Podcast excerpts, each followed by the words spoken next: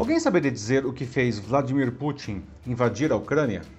Para muitos a resposta parece óbvia, e pessoas que se informam por veículos de comunicação profissionais e independentes seriam capazes de enumerar vários motivos.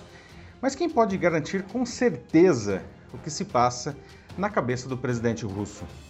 Existe uma máxima que diz que, em uma guerra, a primeira vítima é a verdade. Afinal, todo mundo recebe necessariamente mais informações de um dos lados do conflito. E elas são filtradas até mesmo porque nem sempre os jornalistas conseguem chegar ao fronte para apurar melhor os fatos. Mas o atual conflito na Ucrânia consolidou um novo tipo de guerra que, ao lado de tanques e aviões no campo de batalha, acontece nas plataformas digitais. Ela foi criada para conquistar corações mesmo entre os inimigos e nós estamos sendo alvejados por essa artilharia. Eu sou Paulo Silvestre, consultor de mídia, cultura e transformação digital, e essa é mais uma pílula de cultura digital para começarmos bem a semana, disponível em vídeo e em podcast. As razões de Putin estariam mais claras se as pessoas recorressem regularmente a um bom jornalismo para se informar ao invés de redes sociais. Assim como os músculos, o senso crítico precisa ser continuamente exercitado e nossa mente precisa ser alimentada com boas informações. Mas muita gente vem sendo convencida que toda a imprensa é ruim restringindo a sua dieta informativa né, ao pão mofado servido nas redes sociais, normalmente por seus políticos de estimação. E isso abre caminho para essa guerra digital que, não por acaso, tem na Rússia seu maior expoente, que busca apoio para qualquer causa ou ideia, mesmo as mais estapafúrdias. Né? Por exemplo, uma parcela expressiva da sociedade americana defende as ações russas e o próprio ataque à Ucrânia, né? algo inimaginável poucos anos atrás. Muitos dizem até confiar mais em Putin que no próprio presidente Joe Biden. Misturando opinião com fatos distorcidos e mentiras deliberadas, não? as narrativas de apoio à Rússia se disseminam em plataformas digitais e em parte da mídia, dada a teorias da conspiração, muitas, aliás, plantadas né, por agentes russos. Por exemplo, desde o início da invasão, circula a ideia de que ela seria legítima porque a OTAN, que é a Aliança Militar do Ocidente, não, teria violado acordos territoriais com a Rússia, acordos que não existem.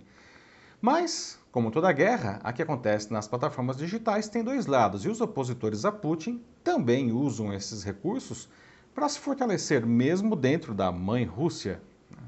O mandatário está tendo que enfrentar protestos em diversas cidades russas e em outros países que pedem pelo fim da invasão. No caso das manifestações em seu próprio país, Putin as reprime com violência e prisões.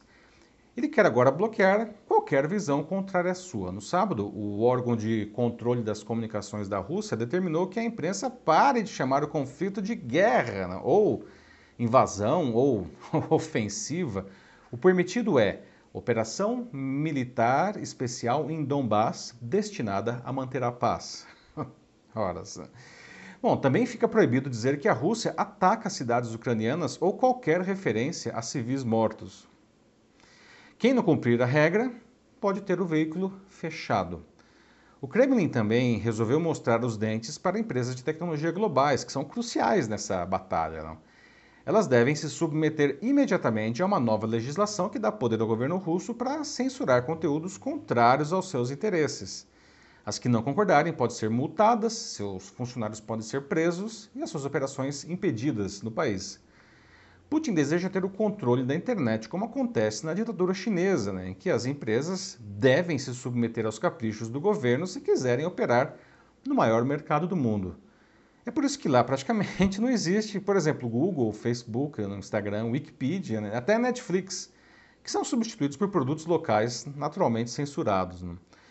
Fica claro que a verdade está cada vez mais distante das plataformas digitais, restando ao jornalismo profissional encontrá-la onde quer que esteja. Né? E a principal ferramenta para isso é a reportagem, principalmente aquela que é feita no local dos fatos. Né? Em uma guerra, tudo isso fica muito mais complicado, pois o teatro das operações é literalmente mortífero. Não? Por isso, Poucos veículos mandaram repórteres para cobrir a guerra na Ucrânia de perto, e menos ainda são os que têm pessoal no próprio país. Né?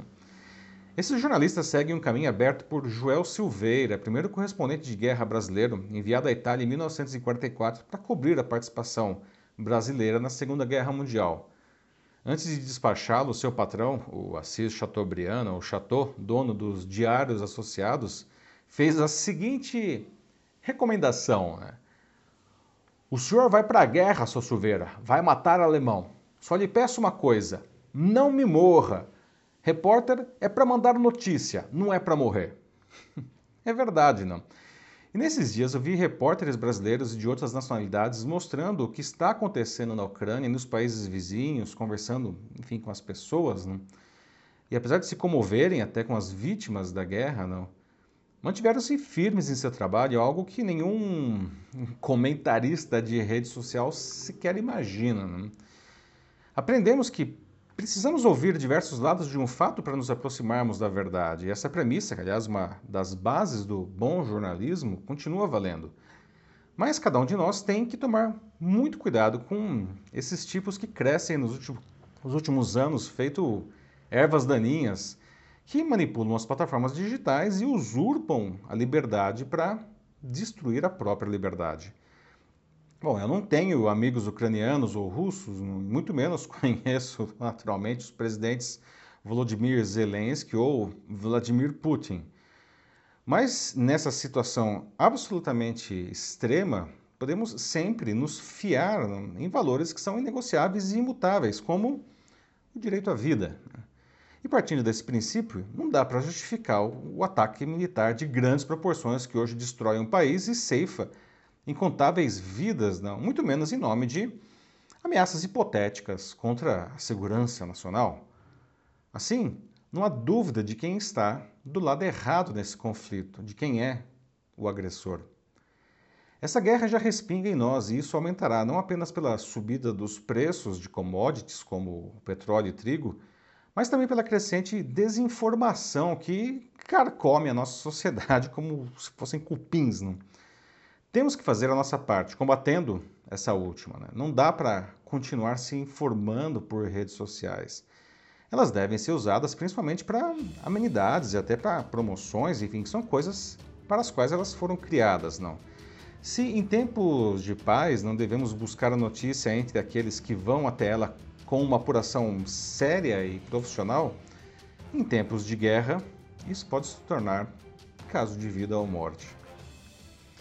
É isso aí, meus amigos. Me diga uma coisa, como vai a sua dieta informativa?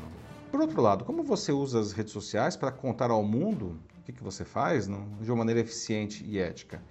Se você sente que precisa de ajuda nisso, só mandar uma mensagem aqui para mim que vai ser um prazer ajudar você.